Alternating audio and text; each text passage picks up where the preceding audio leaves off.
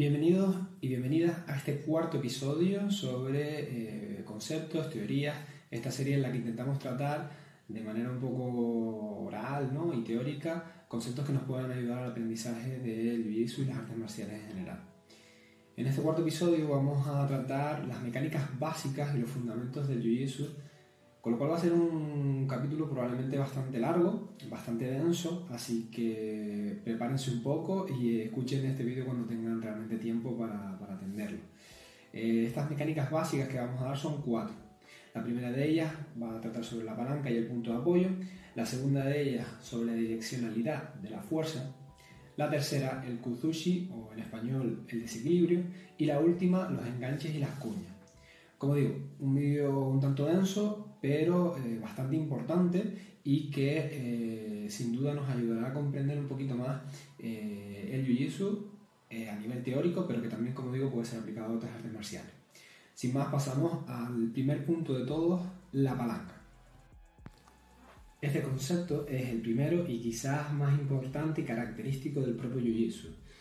La palanca y el punto de apoyo lo podemos definir eh, de forma física, es decir, eh, que podrán encontrar prácticamente en cualquier libro de física de primaria y seguro que de secundaria.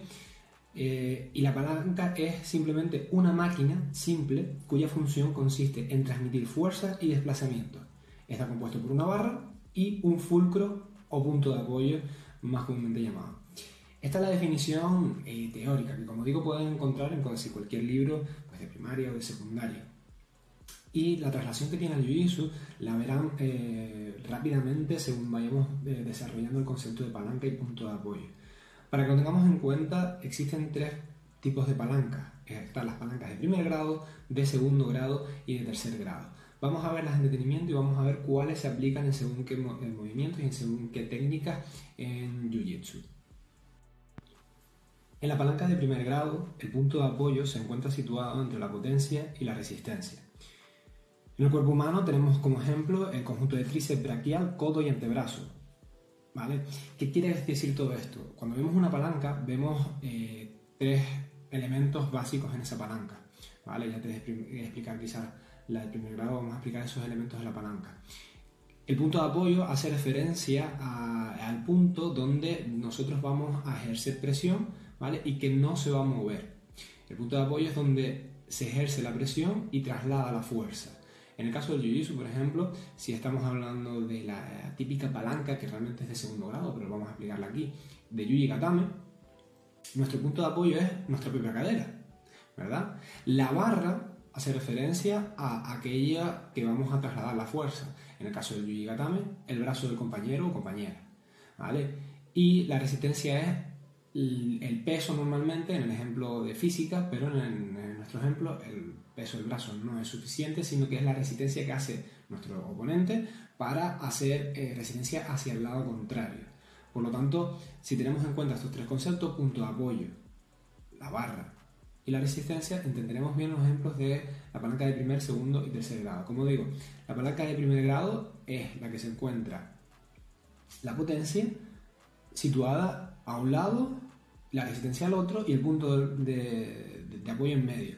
Quizá la de primer grado es la que menos ejemplo podamos ver en Jiu-Jitsu, pero eh, nos sirve de punto de referencia a la hora de entender el resto de palancas.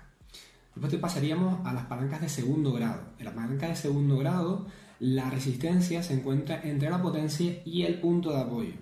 El ejemplo clásico en artes marciales, como vimos anteriormente, es el Yuji Gatame, la luxación de codo probablemente una de las luxaciones más características del Jiu-Jitsu y quizás de todas las artes marciales en general.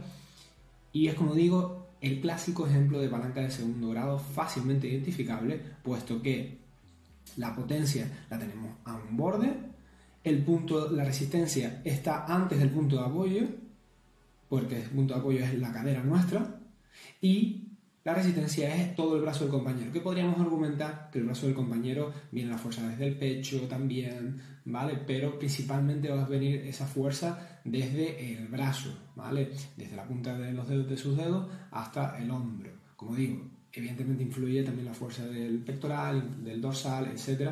Pero mayoritariamente esa resistencia viene dada por eh, el acercamiento del brazo del oponente a su propio cuerpo, que es lo que va a querer hacer para defender efectivamente un Yuji Gatame luxación de brazo. Y pasaríamos finalmente a la palanca de tercer grado. En la palanca de tercer grado la potencia se encuentra entre la resistencia y el punto de apoyo. Vemos cómo simplemente las palancas de primer, segundo, tercer grado hacen referencia a dónde se encuentra la potencia, la resistencia con respecto al punto de apoyo. La palanca de tercer grado podría, por ejemplo, ser un Nippon ¿no? una proyección eh, de cadera, donde eh, la potencia y la resistencia se encuentran antes del punto de apoyo que es nuestra cadera. Del concepto físico, realmente tenemos que destacar tres conceptos críticos para la palanca. El ejemplo de palancas de primer grado, segundo y tercer está muy bien a nivel teórico para entender eh, qué es una palanca, qué es la potencia, qué es la resistencia, qué es el punto de apoyo. Pero vamos a ver específicamente para el Jiu-Jitsu qué tenemos que tener claro para hacer una buena palanca, ya sea un Gatame o cualquiera de los otros ejemplos que podemos encontrar dentro del Jiu-Jitsu. Lo primero de todo es el lugar se tiene que agarrar bien el final de la palanca para maximizar el efecto de traslación de fuerza y nulificar la resistencia lo máximo posible. Repito porque esto es muy importante. Lo primero que tenemos que aprender de la palanca es el lugar. Al aplicar una palanca, si no agarramos al final de la palanca, todo el principio físico que estamos aplicando se va por la borda y lo único que estamos aplicando es fuerza. Fuerza bruta que hay que aplicar, pero que cuando tengamos un oponente que sea más fuerte que nosotros será imposible aplicar esta fuerza. Por lo tanto, el lugar de aplicar la palanca es clave. Si estamos aplicando una palanca de brazos, tenemos que agarrar al final del brazo. Si agarro, por ejemplo, en el Yuji Gatame en el antebrazo y el compañero es más fuerte que yo, probablemente sea muy difícil aplicar la palanca. Pero si yo llevo ese agarre hasta el final de su brazo y tiro, la palanca será mucho más fuerte. Entendamos o no el concepto físico, esa palanca va a ser mucho más fuerte. Entonces, agarrar siempre al final de la palanca. Analizar bien cuál es el final de esa palanca, puesto que en articulaciones más complejas, como de las piernas, puede ser un poquito más eh, difícil encontrar eh, esa traslación, pero en luxaciones mucho más sencillas, como la palanca de brazos, es realmente sencillo ver si estoy agarrando bien o mal. Lo segundo es la resistencia generar, crear o aplicar en un punto de apoyo corporal lo más duro posible. Intentar evitar zonas blandas como puntos de apoyo. La resistencia hace referencia a este segundo punto, sobre todo al punto de apoyo. Volvemos al ejemplo del Yuji Gatame porque como digo es el más característico y es el que seguramente más de ustedes tengan en la cabeza. Punto de apoyo en el Yuji Gatame, como hemos dicho, puede ser la barriga. De hecho, muchas veces cuando empezamos aplicamos el codo del compañero en nuestra barriga, o peor aún, en los genitales. En los genitales, va la broma, evidentemente no se debe aplicar la presión del codo porque nos hace daño. Muchas veces solucionamos ese problema subiendo el codo hacia la barriga. Pero el problema de la barriga es que por muy fuerte que estemos, es un eh, terreno blando por naturaleza. Entonces, la resistencia, este segundo punto, hace referencia a que cuanto más duro sea el punto de apoyo, más eficaz será la palanca. Ahora vámonos al ejemplo de ese libro de infantil, donde nos explicaban, o infantil no, de primaria, perdón, donde nos explicaban realmente el punto de apoyo, ¿no? Con el típico ejemplo de un elefante en un extremo y una palanca súper larga y una persona empujando. Si ese punto de apoyo, en vez de una roca o un bloque de hormigón o un plomo, fuera eh, una caja de goma espuma, esa palanca es inservible por muy resistente que sea el palo, por muy largo que sea el palo, si el punto de apoyo no tiene suficiente resistencia, las palancas son inútiles. Por lo tanto, en posiciones como el Yuji Gatame, no busquemos poner el codo del oponente en mi barriga, sino en la cadera. El hueso de la cadera, por su propia configuración ósea, no va a ceder. Por lo tanto, la palanca se incrementará muchísimo la resistencia y su efectividad. Los puntos de apoyo son tan importantes como el lugar de aplicación de la palanca. Y por último, vemos de los tres puntos que tenemos que trasladar a nuestro jiu es la elevación. Elevar el punto de apoyo en la medida de lo posible facilita el trabajo de la potencia con respecto a la resistencia.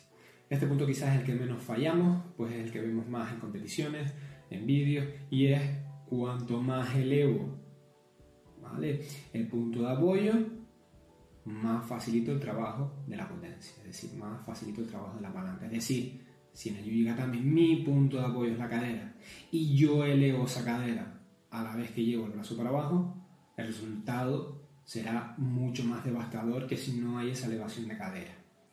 Por lo tanto, los tres puntos que tenemos que tener en cuenta para la palanca es el lugar, agarrar al final de la palanca, es la resistencia, intentar apoyar esa palanca en un punto que no se hunda, a ser posible en un hueso nuestro. Y el último punto, la elevación. A ser posible, elevar ese punto de apoyo facilitará la acción de palanca.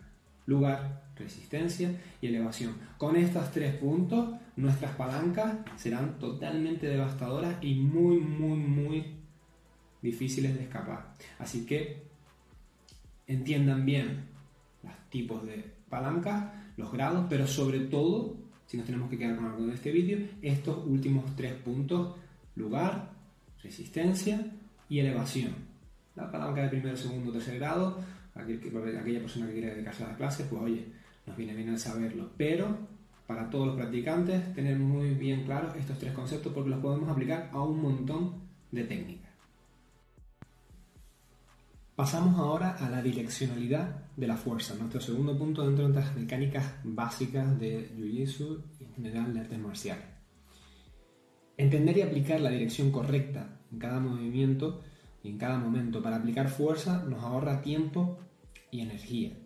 Para ello la experiencia y el entendimiento de los puntos de apoyo y las líneas de equilibrio es clave. Muchas veces cuando cogemos una clase de judo, de jiu-jitsu, se nos habla de las líneas de desequilibrio y es muy importante saber hacia dónde aplicar nuestra fuerza. Esto puede ser aplicado en golpeos, en derribos y en suelo. Lo voy un poco a explicar en la fase de derribos porque quizás es la más evidente, pero no por ello es la única donde tenemos que tener en cuenta la direccionalidad de la fuerza. Tenemos que entender que fuerzas opuestas de la misma intensidad se nulifican.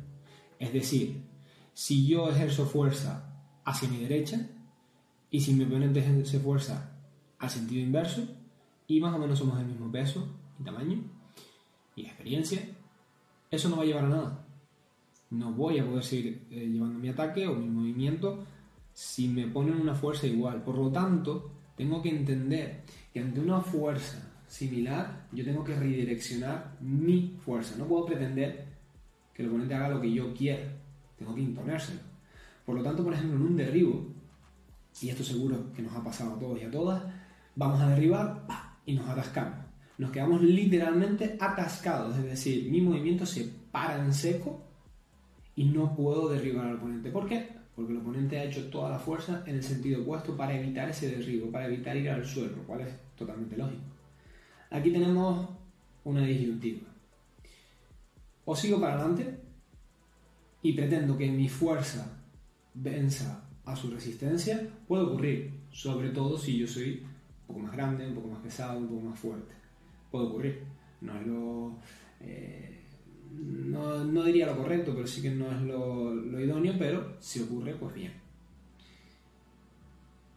Lo normal, que si somos del mismo tamaño o más pequeños, nos contraen, es decir, en ese momento de parón, estoy vulnerable a que me hagan una contratécnica y efectivamente acabe yo, en el ejemplo que estamos poniendo, en el suelo. Como digo, pueden ser golpeos, pueden ser también en el suelo. O puede haber una tercera vía, que es la vía que tenemos que entrenar y para la que tenemos que intentar aspirar, y es la vía de encuentro una resistencia y siempre ante una resistencia va a haber un vacío en otra dirección. ¿vale? Es decir, si yo voy a hacer la archiconocida técnica de Ponce donde cojo el brazo del oponente en, alguna de sus variantes de agarre e intento con mi cadera elevar su cadera, despegar sus pies del suelo y girarlo para que impacte contra el suelo. Si la persona hace resistencia en contra de mi cadera y se hace fuerte en los pies, si yo en ese momento cambio y hago un enganche de piernas a favor de él o de ella, lo derribaré muchísimo más fácil. Si sin embargo me quedo atascado en ese funcionable, perfectamente el compañero o compañero me puede agarrar de la cadera en ese segundo o dos que yo me atasco y hacer un onanake, una proyección hacia atrás mío. Como digo, la direccionalidad de la fuerza es quizás es difícil ahora de explicar de forma oral, pero como digo, como creo que todos hemos encontrado ese ejemplo donde nos atascamos. Nos atascamos sea yendo a coger un kimura en el suelo, yendo a hacer un derribo o simplemente que no encuentro el hueco al golpear. Y lo único que intentamos explicar con este eh, punto es que toda resistencia que se me ofrece tiene una contrapartida. Es decir, si me empujan muy fuerte con los brazos hacia mí, esa persona, si yo me quito y hago, por ejemplo, un sasai, una, especie de zancadilla con, uno de mis pies, esa persona es muy vulnerable al sasai o a un tomo enare, porque me está empujando fuerte. Pero si yo intento empujar en contra de esa fuerza, normalmente eso no va a acabar bien. Entonces, ante esos choques de fuerza, ante esos choques eh, de fuerza y resistencia, intentar buscar cuál es la línea de desequilibrio de mi oponente y atacarla. Y ser consciente también de mis líneas de desequilibrio. Saber que si yo estoy haciendo un, cualquier técnica, saber cuál es la probabilidad de que me ataquen en la siguiente. ¿Por qué? Porque si fallo sé que me van a venir por ahí. Si yo hago un hiponcionague, como decía, tengo que ser consciente de que soy vulnerable a un uranage. Entonces tengo que estar pendiente de sus uranagues por si llega. ¿vale? La direccionalidad de fuerza sí la entendemos, que al final es no obcecarse. ¿vale? Lo que venimos a explicar con la direccionalidad de fuerza es no obcecarse e intentar mantener mi rumbo, sino adaptarme un poco a las pautas también del oponente, intentar sortear las defensas del oponente. Avanzaremos muchísimo más rápido y nos evitaremos muchísimas contratécnicas. Bien, pasamos ahora al tercer punto, el punto que llamamos kuzushi, o literalmente desequilibrio en español. Kuzushi es un término japonés que hace referencia a la, elección, a la acción de desequilibrar al oponente. Es usado mayoritariamente en judo y hasta donde yo entiendo es un término propiamente del judo, que sin embargo podemos aplicar en cualquier arte marcial. Y es un término que si bien es súper importante en el judo, creo que también debería ser importante en otras artes marciales porque es muy interesante. Debemos siempre poner a nuestro oponente, sobre todo al finalizar cualquier técnica, en una situación de desequilibrio, ¿vale? Sobre todo haciendo referencia a las técnicas de, derribo. Pero no solo ahí, en el suelo también se puede usar muchísimo el kusushi. E incluso en los atemis, eh, si conseguimos trastabillar al compañero o la compañera con nuestro juego de piernas, con eh, dominando el, tatami, el desequilibrio puede jugar una base muy, muy, muy importante. Vamos a intentar explicar ahora el Kuzushi de manera un poquito más eh, técnica o teórica y después vamos a desglosar lo que hemos querido decir.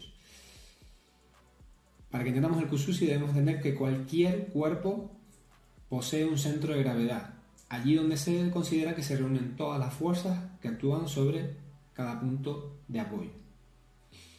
Entonces, cualquier cuerpo, entonces tenemos que entender que cualquier cuerpo posee un centro de gravedad, ¿vale? Quedémonos con esa clave. Cualquier cuerpo posee un centro de gravedad, simple y llanamente. La línea de gravedad es la recta que incide en el centro de sustentación, delimitada por los pies de la persona en posición natural. Si hemos dicho que cualquier cuerpo posee un centro de gravedad, tenemos que entender que hay una línea de gravedad que va desde ese centro hasta el suelo, o un poquito antes del suelo, de hecho. Y esa línea de gravedad coincide con desde el centro de gravedad hasta en la mitad de las dos piernas. Es, si alguno ha ido al fisioterapeuta o ha ido al traumatólogo, por ejemplo, la plomada que nos ponen para ver si tenemos las caderas alineadas. Muchas veces si tenemos las caderas alineadas, esa plomada, que es literalmente un hilo que nos ponen en el ombligo y que cae con un plomo hacia abajo entre nuestros pies, entre nuestros tobillos, si esa plomada se gira hacia un lado o hacia el otro, probablemente tengamos una pequeña desequilibrio en las caderas más hacia la derecha o más hacia la izquierda. Puede ser malo porque al final nos afecta la pisada, nos genera dolores, etcétera, etcétera. Entonces, dos conceptos. Todos tenemos un centro de gravedad y hay una línea de gravedad que proyecta ¿vale? nuestro peso hacia el centro de nuestros pies cuando estamos en una posición natural, es decir, cuando estamos con las piernas ligeramente abiertas. Cuando esa línea de gravedad sale fuera del área de sustentación, se dice que perdemos el equilibrio y dependiendo de la magnitud de esta pérdida, nos caemos o bien hacemos algunas contorsiones hasta volver a mantener y conseguir el equilibrio. ¿Vale? Tenemos en cuenta que todos tenemos un centro de gravedad, que todos tenemos una especie de plomada, que todos tenemos ¿vale? esa línea de gravedad.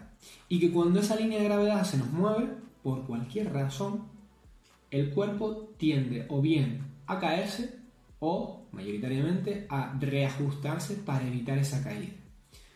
Siempre decimos, ¿verdad?, que los derribos, en mi opinión personal, y esto ya es una opinión meramente personal, la fase de derribo es la más complicada de la, lucha, de la lucha. ¿Por qué? Porque siempre lo mismo ejemplo.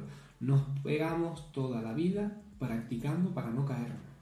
Desde que somos pequeñitos y si alguno tiene ahora cerca algún bebé, se fijará que cuando empieza a caminar, cuando pasa de gatear a caminar, está todo el rato practicando el qué? No caerse. No caerse. Y en eso estamos toda la vida hasta que volvemos a ser viejitos, viejitas y volvemos a intentar no caernos. ¿Por qué? Porque esa obsesión por no caerse. Porque caerse en el mundo natural es peligrosísimo. Si nos está persiguiendo un depredador y nos caemos, ahí se acaba la vida. Entonces, esa ansia por no ir al suelo, por no caerse, se mantiene durante toda la vida en nuestro cerebro reptiliano, en nuestro cerebro primitivo. Y por eso es tan difícil derribar a alguien, porque caerse en un entorno natural, donde hay depredadores, donde podemos morir de manera un poco más fácil que por fortuna en el mundo civilizado, caerse es igual a mal. Entonces el cerebro entiende eh, eso a nivel, vamos, muy, muy, muy consciente. Por eso es tan difícil derribar a otra persona. Y para aumentar la estabilidad tenemos dos sistemas. O bien disminuir la altura del centro de gravedad o bien aumentar la base de la sustentación. Y esto es muy interesante. ¿Por qué? Porque estamos viendo cómo los oponentes van a resistir nuestros intentos de derribarlo mediante dos formas. O bien van a bajar el centro de gravedad, es decir, van a bajar el culo, van a agachar la cabeza, van a bajar los hombros y van a intentar pegarse lo más al suelo posible, porque cuanto más pegados al suelo, muchísimo más difícil de derribar, o en principio.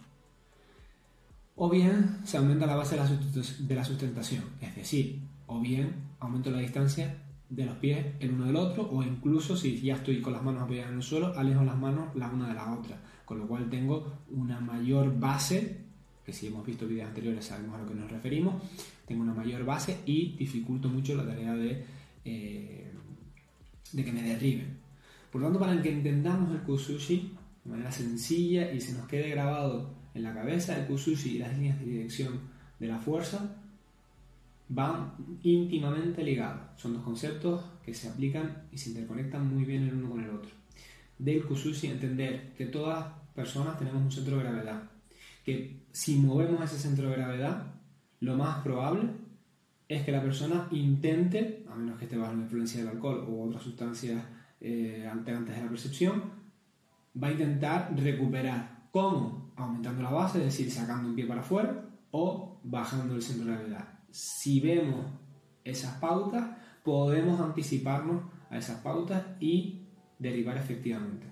Como ven, es un concepto que al principio parece como muy abstracto, pero que realmente simplemente nos trata de describir lo que hace un cuerpo humano ante fuerzas que lo desequilibran. No tiene por qué ser la lucha, ¿vale? Todos hemos ido caminando por la calle y a lo mejor hace mucho viento y nos empuja, o hay un tumulto y nos están eh, empujando por todos lados. Es decir, el desequilibrio viene de muchísimas formas. La parte que nos toca será normalmente un oponente que tengamos enfrente.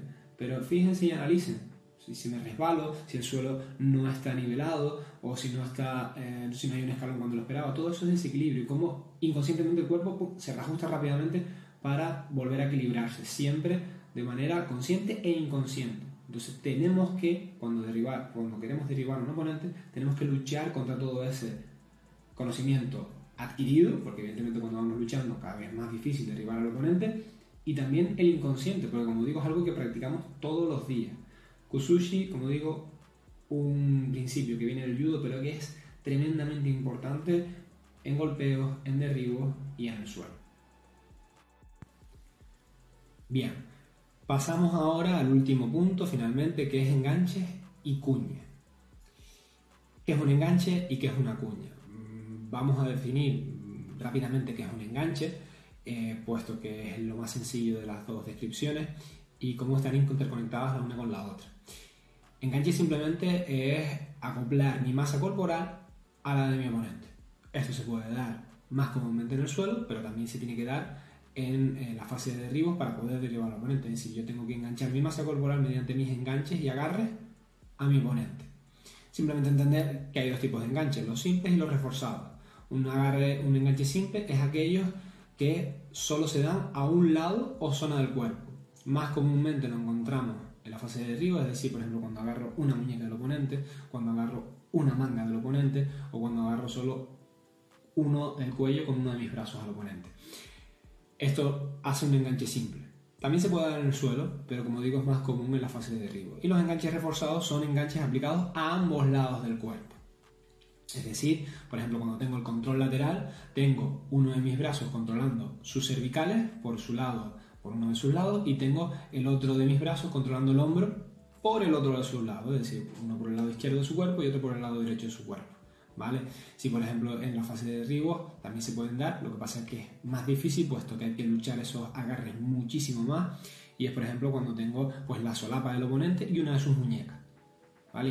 Y, eh, mi oponente no tiene nada de, de agarres contra mí. Eso sería un enganche reforzado en derribo que sería muy beneficioso para mí.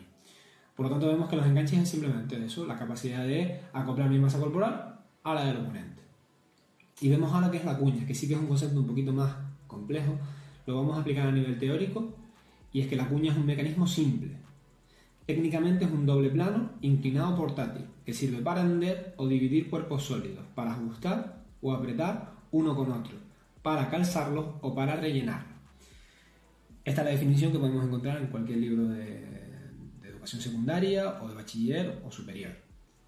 La cuña, para que la tengamos en mente, la cuña física básica y clásica sería el hacha.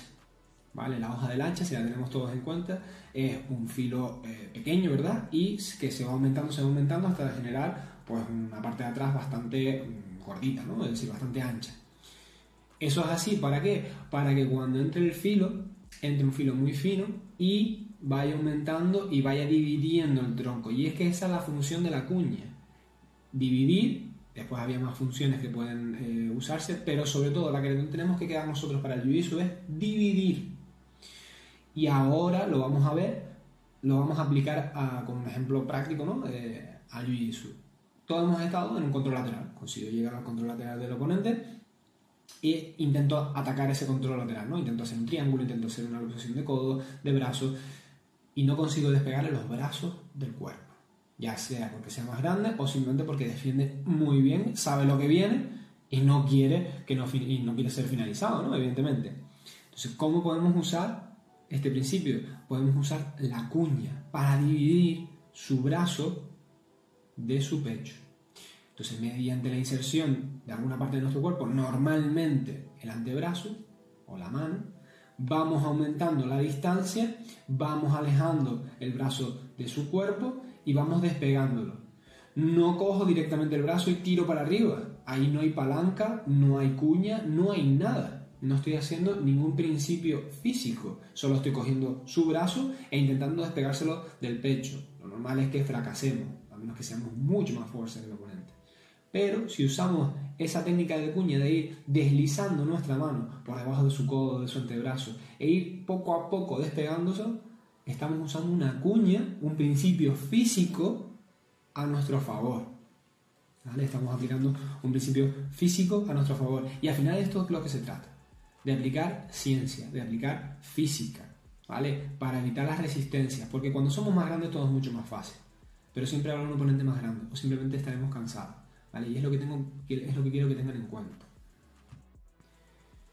Lo segundo, los enganches y las cuñas, es entender que el peso corporal no lo es todo.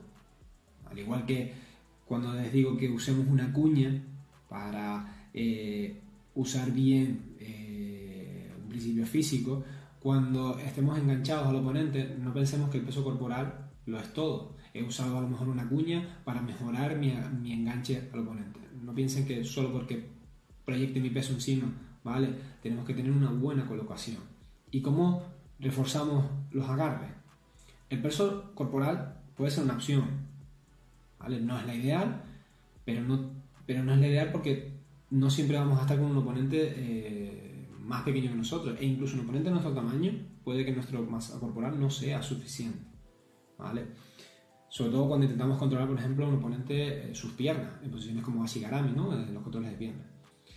El concepto más útil para reforzar los enganches es atapar ambos lados del cuerpo del contrario, con brazos y piernas. Es decir, si yo tengo ambos lados, su lado izquierdo y su lado derecho controlado, como vimos en los enganches, ¿vale? Será mucho más fácil controlar a nuestro oponente.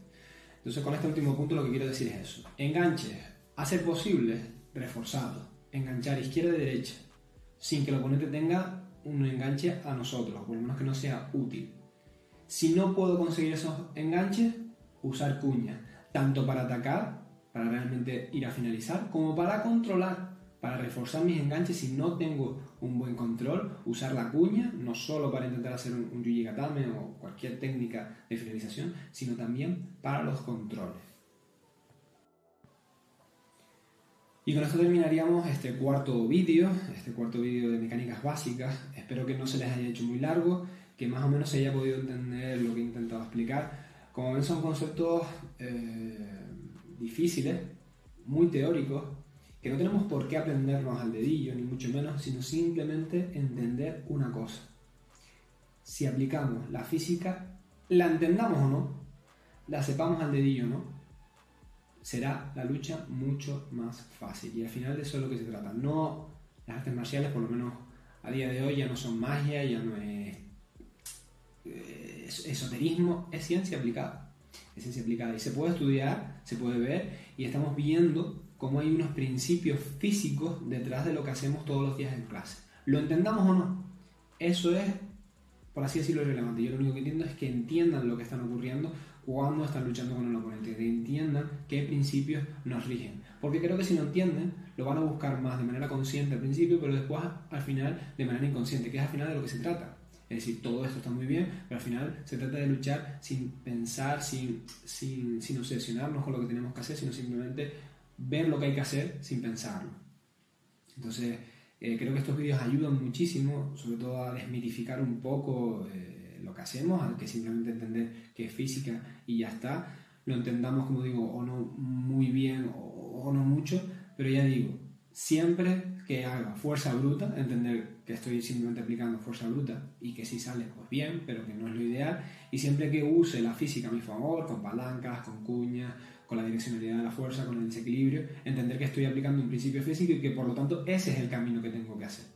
Pues lo dicho, espero que les haya gustado mucho este vídeo, a mí me ha servido también muchísimo para repasar conceptos y siempre que lo quieran, eh, pues escúchenlo porque puede ser muy útil. Si hoy solo han entendido un concepto, pues muy bien, es decir, no tenemos por qué aprendernos todos los conceptos de, una sentada, podemos ir viéndolos por partes y como ello, cualquier duda que tengan, como siempre en clase, intentaremos resolverla eh, con, con ejemplos prácticos, viéndolos en vivo, que también es muchísimo más fácil, pero lo dicho, espero que les haya gustado y nos vemos en el siguiente capítulo.